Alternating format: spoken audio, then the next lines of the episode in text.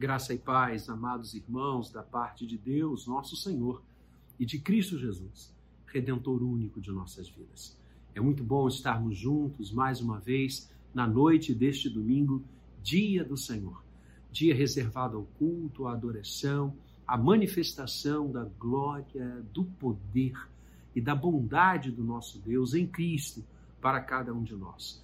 Muito bom podermos nos reunir ao redor da palavra, lê-la, compartilhá-la, escutar o Espírito Santo do Senhor falando aos nossos corações, semeando a boa, perfeita e agradável vontade de Deus. Por isso, eu quero convidar você nesta noite. Já oramos pedindo a iluminação do Senhor e agora quero convidá-los a abrir a palavra de Deus. Na sequência do Evangelho de Marcos, que estamos estudando na Igreja do Jardim Guanabara já há alguns domingos. Nós temos essa boa prática na nossa comunidade. Nós andamos pelos textos bíblicos, nós é, corremos as passagens, sempre analisando tantas coisas maravilhosas. Assim, já estudamos toda a epístola de Paulo aos Romanos, estudamos Filipenses, Colossenses, estudamos agora Marcos. Nós vamos, assim, sendo moldados pela palavra do Senhor, o que é bendito, o que é maravilhoso. Então, abra aí no Evangelho de Marcos, no capítulo 12, já caminhando para a cruz, caminhando para o momento que o Senhor ofereceria sua vida em resgate da nossa, nós vamos ler do verso 18 até o verso 27. Marcos 12, versos 18 a 27. Convido você, irmão, convido você, irmã, a lermos agora a palavra de Deus. Assim diz o texto. Então, os saduceus que dizem não haver ressurreição aproximaram-se dele e lhe perguntaram, dizendo: Mestre, Moisés nos deixou escrito que se morrer o irmão de alguém e deixar mulher sem filhos, seu irmão a tome como esposa e suscite descendência a seu irmão. Ora, havia sete irmãos. O primeiro casou e morreu sem deixar descendência. O segundo desposou a viúva e morreu também sem deixar descendência. E o terceiro, da mesma forma. E assim os sete não deixaram descendência. Por fim, depois de todos, morreu também a mulher. Na ressurreição, quando eles ressuscitarem, de qual deles será ela a esposa? Porque os sete a desposaram. Respondeu-lhes Jesus: Não provém o vosso erro de não conhecerdes as Escrituras, nem o poder de Deus? Pois quando ressuscitarem dentre os mortos, nem casarão, nem se darão em casamento, porém são como os anjos nos céus. Quanto à ressurreição dos mortos, não tendes lido no livro de Moisés, no trecho referente à sarça, como Deus lhe falou? Eu sou o Deus de Abraão, o Deus de Isaac e o Deus de Jacó. Ora, ele não é Deus de mortos, e sim de vivos. Laborais assim em grande erro. Ora, ele não é Deus de mortos, e sim de vivos. Queira o Senhor ser servido em nos abençoar na leitura e agora na reflexão de Sua bendita palavra. Amados, como falamos há pouco, estamos já na sequência da narrativa de Marcos, caminhando para o momento apcial da cruz momento em que o Senhor entrega a sua vida, dispõe, como ele mesmo disse, livremente de sua vida em prol da nossa. O, o, o clímax da redenção, o clímax da ordem de salvação que desde a eternidade foi planejada pela Trindade, planejado pelo Senhor nosso Deus, Filho, Pai Espírito Santo, que pactuam eternamente salvar a raça humana entregando-se a si mesmo em Cristo, na segunda pessoa da Trindade, aquele que nasce sem pecado, para que através dele os nossos pecados fossem perdoados. Esse momento está para chegar, estamos a, a poucos capítulos, a poucos versículos da crucificação e da maravilhosa ressurreição, quando Jesus então demonstra com o poder da sua ressurreição, quem ele era, o Criador, o Redentor de todas as coisas. E esse momento, até esse momento chegar, Jesus passa uma semana inteira em Jerusalém. Era festa da Páscoa, muitos estavam ali, entre eles esse é, partido político, vamos chamar assim, para que possamos entender. Na época do Senhor Jesus, Israel estava uh, dominada, quem comandava Israel, o Sinédrio, que era a corte maior daquele povo, era, eram os fariseus. Mas os fariseus não eram a, a, as únicas sequências culticas, teológicas de Israel. Havia outros grupos, entre eles representantes destes é, é, que criam e tinham o seu código é, teológico, os saduceus, que aqui Marcos conta foram até Jesus naquela última semana do Verbo encarnado até a cruz chegar, para lhe, lhe, lhe fazer uma pergunta, para questioná-lo. Na verdade, mais uma é, é, prova, queriam lançar uma armadilha uh, para Jesus. Porque os saduceus, eles não criam na ressurreição. O seu código teológico não uh, uh, ofertava espaço à, à crença, à fé, à convicção da ressurreição dos mortos. Eles assim se caracterizavam. E eles então vão até Jesus naquela semana última, insisto, antes da cruz, e fazem a ele uma pergunta capciosa, uma pergunta é, é, é para que o Senhor falasse algo e assim pudesse ser pego, como tantas outras vezes os próprios fariseus fizeram isso e, e tantos outros grupos de pessoas. E, e o Senhor Jesus sempre maravilhosamente responde a todos eles.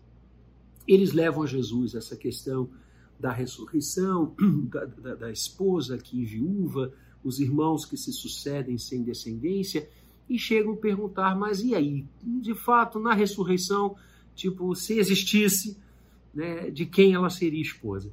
E Jesus lhes dá uma resposta, levando o diálogo à, à, à eternidade onde essas coisas todas devem ser pensadas. Jesus então diz: olha, na ressurreição não haverá, como o próprio Senhor aqui diz, nem se casarão, nem se darão em casamento, serão como anjos nos céus. A, a dimensão espiritual bendita da vida pós-morte, da ressurreição dos mortos, que a palavra do Senhor tanto nos ensina, é algo muito maior do que a prospecção da história e da armadilha lançada pelos saduceus. Jesus reafirma a ressurreição nesse lindo texto, por isso que nós cremos na ressurreição. Jesus é a primícia daqueles que ressuscitam. Nós ressuscitaremos, todos que estamos em Cristo, ressuscitaremos naquele dia maravilhoso e venturoso. E o Senhor então ultima trazendo à baila a grande expressão Deus de Abraão, de Isaac, de Jacó, e fecha esse diálogo com o verso de número 27, que é onde embasaremos a nossa reflexão nessa noite. De Jesus, ora, Deus não é Deus de mortos, e sim de vivos. Deus não é Deus de mortos, e sim de vivos, de vivos, da vida eu queria, nesta noite, pensar com você, refletir sobre você, com você, acerca deste versículo. Deus não é Deus de mortos, e sim Deus de vivos. O grande compromisso do Senhor é com a vida. O grande sim de Deus é a vida. Tanto é que, como eu falava, a cruz não pode ser olhada sem o túmulo vazio. Na verdade, é o túmulo vazio, é a mensagem altissonante da ressurreição que lança luz, que dá sentido e que nos é, é, é, é, clareia de forma solar em relação ao que aconteceu na cruz do Calvário. A morte não venceu, pelo contrário, a vida vence na madrugada do terceiro dia. Por quê? Porque Deus não é Deus de mortos, e sim de vivos. Eu quero falar com você nesta noite, pensar sobre o Deus da vida, aquele que é o Senhor da vida, que é o Senhor dos vivos. A palavra nos ensina e quero compartilhar com você, olhando para ela sobre a luz das Escrituras Sagradas, este bendito Senhor, este maravilhoso e único Deus, que é o Deus da vida. A primeira coisa que eu quero trazer à reflexão com você é que o Senhor é o autor da vida. A vida promana dele. Ele é Deus de vivos. O Senhor, insisto e falei isso agora, tem um compromisso inadiável com a vida. As Escrituras nos ensinam no livro de Gênesis e em tantas outras passagens que toda a criação foi feita por ele. O apóstolo João, falando do Senhor Jesus, daquele que se faz carne e habita entre nós, vai dizer: todas as coisas foram feitas por intermédio dele. Sem ele, nada do que foi feito se fez. A vida estava nele e a vida era a luz dos homens. Deus, como Senhor da vida, é a mensagem número um que as Escrituras nos apresentam. Nos inícios de Gênesis, nos capítulos inaugurais de Gênesis, o primeiro livro da Escritura, desde ali, o Senhor é mostrado, contado e revelado como aquele que cria, como aquele que chama a existência, como aquele que dá ordem ao caos, aquele que sopra e o homem passa a ser alma vivente, aquele que forma os planetas, os mundos, os sóis, as estrelas, as galáxias, conforme o seu querer, aquele que dá vida à natureza, com todas as suas cores, com toda a sua beleza, porque Deus é Deus de vivos, não de mortos. O compromisso de Deus é com a vida, é com a beleza estonteante da, desta coisa que irrompe, desta coisa que é maior do que tudo. O maior inimigo a ser vencido é a morte, porque a vida se sobressai a ela. E o Senhor é nos mostrado em todas as Escrituras Sagradas como o artífice da vida. Ele é o seu autor.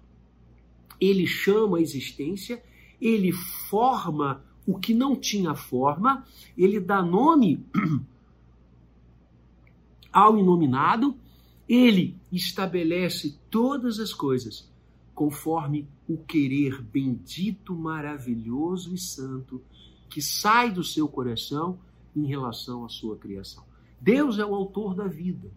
As escrituras, do Gênesis ao Apocalipse, nos apresentam o Deus Criador, aquele que fez, que criou, que formou, que plasmou, que desenhou todas as coisas. Sempre que eu tenho oportunidade de andar por paisagens muito lindas, campos, montanhas, praias, eu fico estupefato de ver a, a, a beleza de Deus, a grandeza de Deus. Os céus proclamam a glória de Deus e o firmamento anuncia as obras de suas mãos. Deus é Deus de vivos. A vida é autoria do Senhor. E o que, que nós aprendemos com o fato da Bíblia nos ensinar que Deus é o Deus Criador? A primeira coisa que eu percebo, amados, é que Deus, como autor da vida, me ensina que Ele é bom. Porque o Senhor criou porque Ele quis. Deus fez a mim e a você.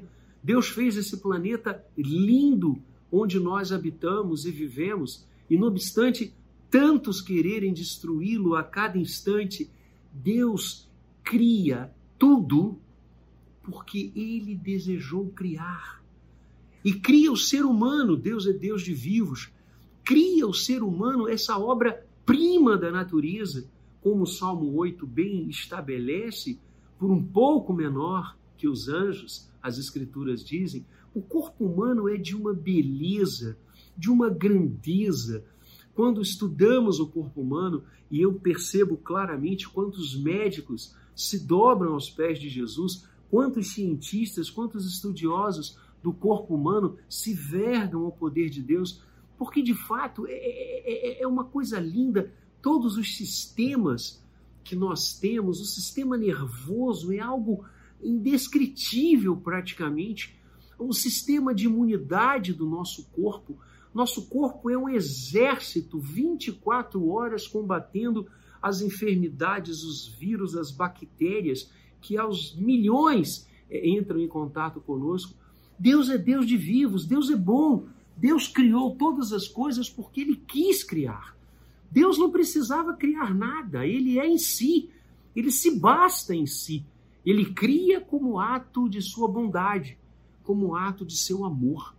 E aí, quando você olha então para a natureza, tendo o homem como a coroa da criação, e você olha todas as coisas que Deus fez, você vê a, a, a bondade dele, a, a grandeza da sua obra.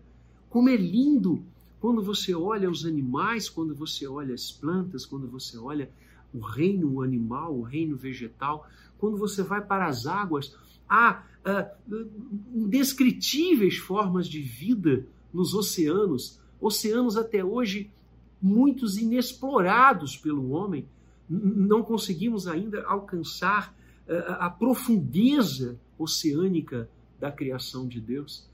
Que coisa fantástica! E por que Deus cria? Porque Ele é bom, porque Ele é Deus de vivos. E o pacto, o compromisso e a ação de Deus acontece com a vida. Então, o fato de Deus ser autor da vida me passa a mensagem indelével de sua bondade.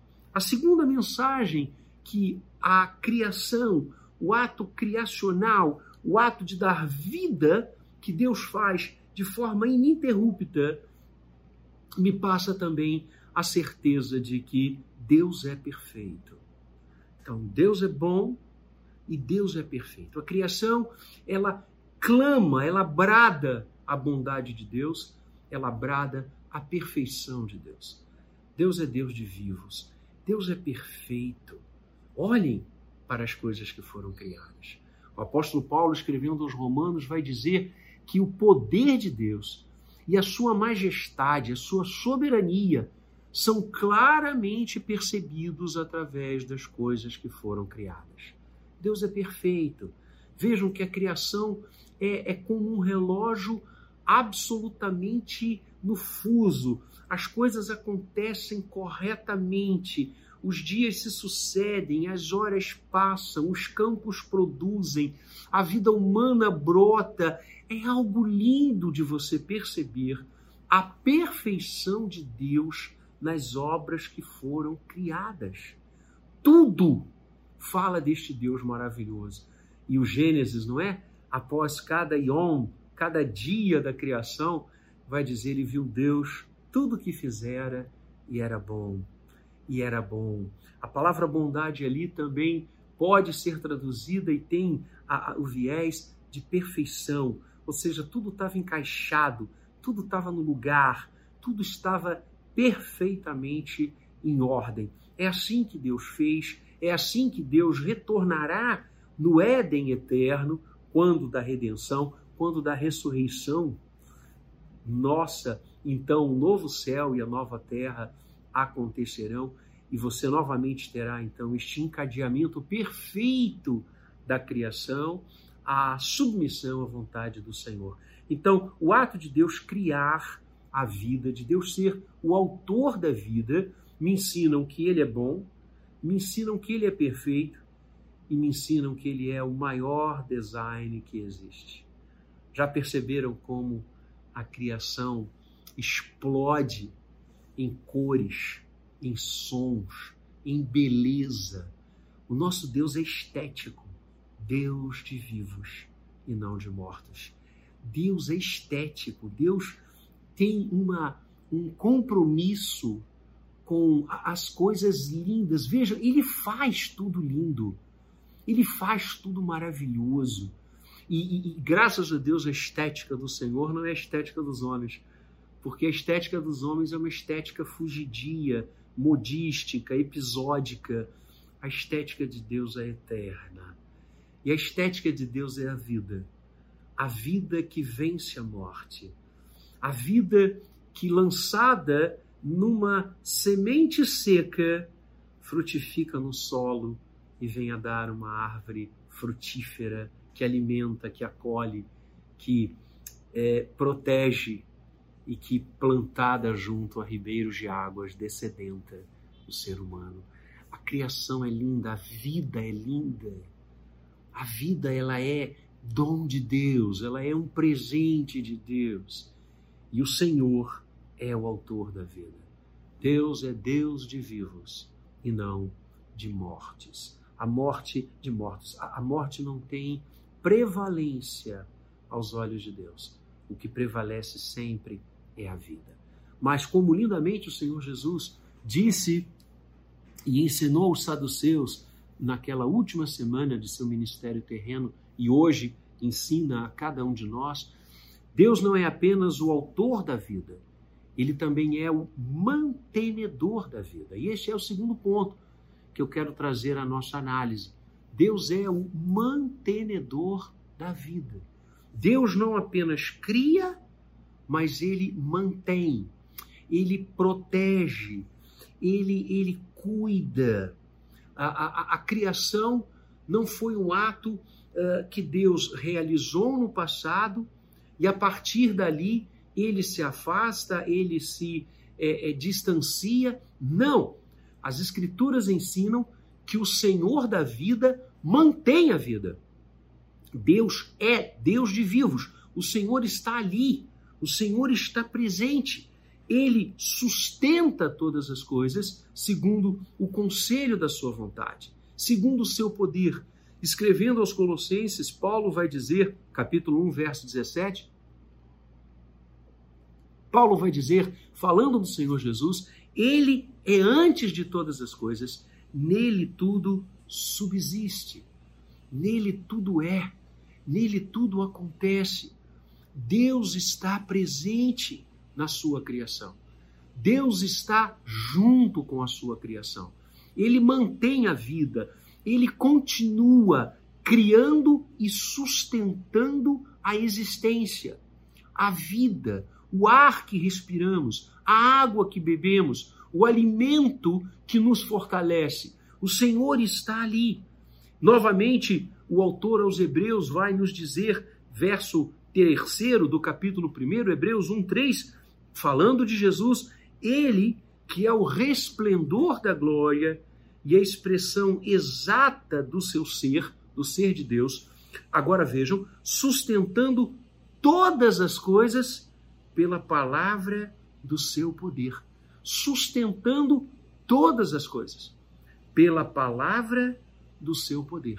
E no capítulo 2, também da Epístola aos Hebreus, o autor vai dizer no verso 10: Porque convinha que aquele, falando do Senhor, por cuja causa e por quem todas as coisas existem, conduzindo muitos filhos à glória, aperfeiçoasse por meio de sofrimentos, o autor da salvação deles. O autor aos Hebreus está trazendo a teologia que todo o Antigo Testamento nos ensina e embasa a sua mensagem de que o Senhor está presente.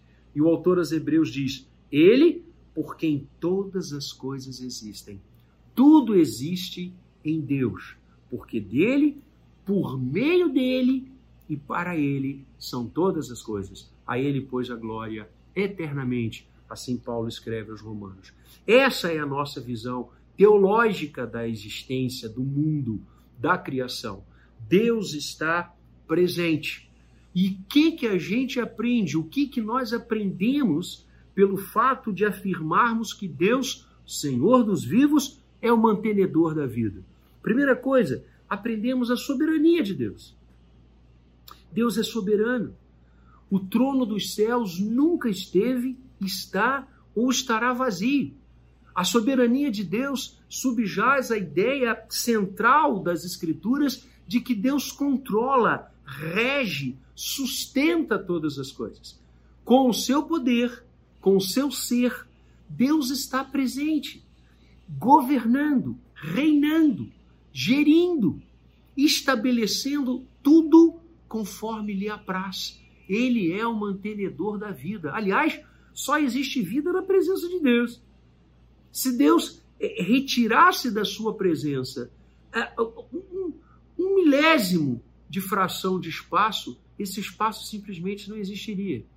O universo existe em toda a sua extensão e grandeza porque Deus está presente nele. E esse então vem a ser, esta vem a ser a segunda percepção da afirmação de que Deus mantém a vida, não só a sua soberania, mas a sua imanência. Ou seja, o Senhor está presente. Lembra quando nós entramos na igreja e aprendemos lá na escola dominical sobre a onipotência? Deus pode todas as coisas. A onisciência, Deus conhece todas as coisas. E a onipresença, Deus está presente em todos os lugares. Isso significa manter a vida. Deus está presente, Deus se faz presente. Portanto, a vida está mantida, porque Deus é Deus de vivos e não de mortos. Que coisa maravilhosa! E a terceira coisa que as Escrituras nos ensinam é que esta onipresença do Senhor sugere a sua providência. Então, soberania, providência e imanência. Sim, Deus está presente. E as Escrituras nos ensinam que onde Deus está, existe redenção, existe salvação, existem possibilidades de recomeço e de reconstrução. É a providência que dirige, que dirige e governa todas as coisas, que transforma todas as coisas para o bem daqueles que o amam e o temem. Deus é o mantenedor da vida.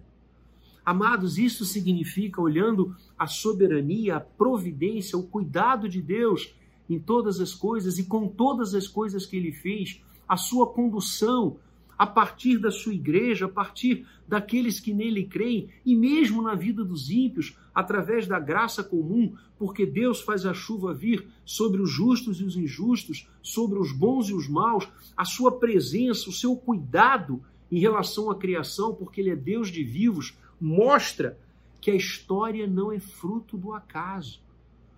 Quando eu afirmo que o Senhor é o mantenedor da vida, eu estou dizendo que os dias, os meses, os anos, as décadas e os séculos e os milênios não correm ao sabor do vento, ao sabor do acaso, ao sabor de um determinismo. Eu estou dizendo que há alguém que dirige a história, de que há alguém presente no palco da vida humana, no cenário da vida humana, na vida da sua criação. Eu estou dizendo que as coisas têm sentido. E, e isso é lindo. Quando você afirma Deus é Deus de vivos, você está dizendo o que o Senhor Jesus nos ensina largamente, as Escrituras nos contam que as coisas têm sentido. Nós não estamos nas mãos do acaso, nós não estamos nas mãos do azar. As coisas não brotam, as coisas dirigem e se apresentam como Deus as conduz. Por mais que a maldade do ser humano, por mais que os cataclismos, por mais que as pandemias teimem em nos querer fazer crer que o Senhor não está no controle, por mais que o dia a dia tão é, é, é, é plenamente é, de notícias é, arrasadoras muitas vezes tentam nos levar a crer que a história está sem rumo, está sem direção, que os maus triunfam, que a morte vence, que os vírus são poderosos e mais poderosos do que qualquer coisa, vem o sopro do Espírito Santo e diz: não é nada disso. Não é nada disso. Vem o Espírito Santo e diz: Eu estou aqui. Eu não abandonei a minha criação. Eu não esqueci vocês eu não apaguei a vida do meu radar. Pelo contrário, eu estou presente e eu estou conduzindo tudo isso, ainda que o pecado aconteça, ainda que a maldade ocorra, ainda que muitas vezes a destruição e a morte se façam presentes, não por minha vontade, mas por minha permissão. Eu estou aqui. Eu conduzo. Jó vai nos ensinar isso. E Jó sofreu muito, todos nós conhecemos a história de Jó. E no final do livro, Jó diz assim para Deus: Eu sei que tudo podes, e nenhum dos teus propósitos pode ser frustrado. Olha, eu sei que tudo pode, e nenhum dos teus desígnios, dos teus propósitos, dos teus planos podem ser frustrados. É isso. A história não é fruto do acaso. Tudo tem sentido porque Deus está conduzindo. E finalmente, esse, essa doutrina, essa linda afirmação: Deus é Deus dos vivos e não dos mortos. Vem ao meu coração e diz: a vida sempre irá prevalecer. Ele é Deus dos vivos. O compromisso do Senhor é com a vida. A vida sempre vai prevalecer. A morte não tem a última palavra. O sofrimento não tem a última palavra. O choro pode durar uma noite, mas a alegria vem pela manhã. Por quê? Porque Deus é Deus dos vivos. Porque Deus se faz presente e porque Deus mantém a vida. Então, sobre o Deus da vida, nós já vimos hoje à noite. O Senhor é o autor da vida, o Senhor é o mantenedor da vida, e finalmente, eu quero pensar com você que Deus é o garantidor da vida nova e eterna. Quando Jesus dialoga com os saduceus, ele deixa claro que a ressurreição é um fato. O Deus de Abraão, de Isaac e de Jacó. Gerações que se perpetuam na presença dele e eternamente vivem com ele. Porque quando nós falamos que Deus é o Deus da vida, que o Senhor é o Deus da vida, nós não estamos pensando apenas unicamente na vida bios, palavra grega que veio dar na língua portuguesa biologia, não é apenas a vida orgânica, material, aquela que nós chamamos de vida. Nós aniversariamos, contamos os anos da nossa vida, começamos a contá-la desde o nascimento. É? Há povos que contam desde a concepção, porque a vida plenamente já está ali. Lindo isso. Não é esta vida biológica uh, que nós pensamos, retratada na expressão bios, em grego, mas na vida retratada pelo grego zoe, que era uma expressão que eles usavam, uma palavra que eles usavam para definir a vida no seu sentido mais amplo, mais completo, mais estrutural. É a vida no seu todo, a vida emocional, a vida psíquica, a vida emotiva, a vida afetiva a vida espiritual e para nós a vida eterna. Sim, porque o Senhor Jesus mesmo vai dizer em João 10, 10: Eu vim para que tenham vida e a tenham em abundância. Adivinhem qual é a expressão que João usa ali, que Jesus ensinou aos seus? Vocês acham que é bios? Não, é zoe. Jesus está dizendo: Eu vim para que tenham zoe é muito mais do que a vida biológica, é muito mais do que a vida física. O nosso Deus, ele não se compromete apenas com a vida física e não mantém apenas a vida física através de todos os remédios, de todas as vacinas, de todas as grandes e maravilhosas invenções que ele deu ao homem nas capacidades que ele nos otorgou de vencer a morte, de vencer as enfermidades e de manter a, a, linda, o lindo presente de Deus de forma íntegra, de forma abençoadora. Deus não se compromete apenas com a vida física. Ele é o Deus dos vivos e não dos mortos. E Jesus vai falar de Abraão, Isaac e Jacó, que há muito desse momento aqui estavam mortos. Então o que, que Jesus está dizendo? Eles estão vivos com o Senhor, porque a vida é eterna. Ela não desaparece na fria lápide do cemitério. A vida ela é eterna, ela não se esgota. Jesus disse à, à, à, à irmã de Lázaro que chorosa o buscou porque seu irmão havia partido. Ele diz: Eu sou a ressurreição e a vida. João 11. Eu sou a ressurreição e a vida.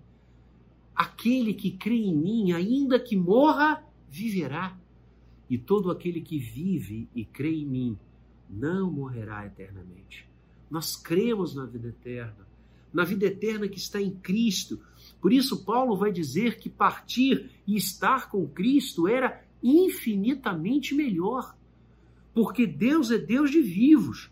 E aquele que nele crê, ainda que a morte física chegue, ainda que a morte do corpo chegue, e lembremos-nos que a palavra morte nas Escrituras, tanto no Antigo quanto no Novo Testamento, significa separação. A alma se separa do corpo, o espírito se separa do corpo e volta ao Criador.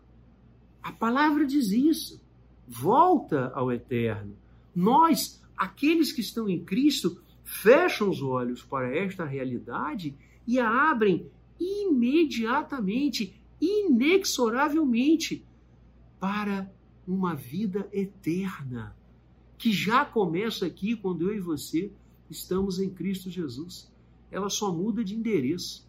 Eu sempre digo, né, que a igreja do Jardim, na graça do Senhor, estará sempre aberta até o dia que ela mudar de endereço, quando formos morar com ele na eternidade. Amados, Deus é o garantidor da vida nova e eterna. Foi exatamente isso que Jesus, em João 3, fala com Nicodemos. Quando ele conversa com aquele célebre uh, uh, integrante da, das cortes judaicas, Nicodemos, que vai conversar com Jesus, e Jesus diz: Importa-vos nascer de novo. E aí Nicodemos diz, mas é como nascer de novo? Eu, eu, eu, eu vou voltar ao ventre da minha mãe, já sendo avançado em idade? Jesus diz, não. Este novo nascimento é o nascimento do alto, é do Espírito. Olha que lindo. O que é nascido da carne é carne, o que é nascido do Espírito é Espírito. Amados, ele estava dizendo, nosso Senhor, daquilo que nós chamamos novo nascimento. Paulo vai sintetizar isto, dizendo: se alguém está em Cristo, é nova criatura. As coisas antigas já passaram, tudo se fez novo. Então, a morte espiritual não alcança quem está em Cristo. Eu sou a ressurreição e a vida, quem crê em mim, ainda que morra, viverá. Então, a, gente sempre diz, eu concordo inteiramente, que quem está em Cristo morre uma vez e vive duas. Vive aqui e vive na eternidade. Quem não está em Cristo morre duas vezes. Nasce uma vez e morre duas. Enquanto nós nascemos duas e morremos uma. Nós nascemos historicamente, bios, e nascemos espiritualmente, zoe. Eu vim para que tenham vida e a tenham em abundância. Quem não está em Cristo só nasce uma vez, só nasce fisicamente falando. É necessário nascer de novo. Jesus diz que sem o novo nascimento nós não veremos o reino de Deus. E esse novo nascimento, esse nascimento do alto, esse nascimento do Espírito, acontece quando ele bate a porta do nosso coração, quando Sua palavra vem até nós, quando Sua palavra irrompe na nossa vida, quando Ele nos conquista para si. E como disseram os reformadores, a graça irresistível do Senhor nos chama para amá-lo, para servi-lo, para caminhar com Ele. Deus é o garantidor desta vida nova e desta vida eterna. Por isso há uma linda doutrina da reforma bíblica que a reforma vai redescobrir, que é a perseverança dos santos. E eu gosto muito de conversar sobre esse tema com o reverendo Gabriel, meu filho, porque ele diz: Pai, não somos nós que perseveramos. A gente só persevera porque o nosso Deus é perseverante. Na verdade, é a perseverança do Senhor que nos trará para junto dele e nos terá com ele por toda a eternidade, garantindo a vida nova em Cristo. Se alguém está em Cristo, é nova criatura e a vida eterna em Cristo Jesus. Oh, amados, Deus é Deus de vivos e não de mortos. O compromisso dele é com a vida. Deus é o autor da vida, Deus é o mantenedor da vida, Deus é o garantidor da vida nova e eterna. Que Ele nos abençoe, que Ele abençoe a sua semana e que Ele mostre a você, amado, a mim, a todos que nele creem, que Ele é o Deus da vida, que Ele continua a conduzir todas as coisas, que não há qualquer momento, qualquer circunstância que seja maior, que sejam maiores do que o compromisso do nosso Deus com a vida. O sim de Deus continua a ser pela vida, pela vida física, biológica que ele cria, mantém, persevera, abençoa, faz florescer, faz brotar, faz nascer, faz gerar, e com a vida nova, espiritual, e com a vida eterna ao lado dele. Que o Senhor o abençoe. Dê a você uma semana de muita tranquilidade, de muita paz, de muita certeza de que Ele está no trono, conduzindo todas as coisas e continuando a ser Deus da vida. Que o Senhor seja bendito. Vamos orar? Feche seus olhos aí, aonde você está agora conectado a mim, conectado ao Senhor, conectado à Sua palavra de vida, que nós vamos orar.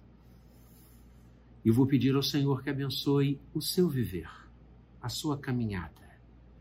Vamos orar. Pai amado, graças nós te damos Louvamos o teu nome por podermos estudar essas coisas tão lindas, escritas, registradas, ensinadas, reveladas em tua palavra.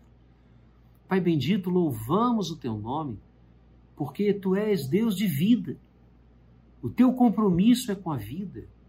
Tu és o autor, o mantenedor e o garantidor da vida física, da vida espiritual, da vida eterna.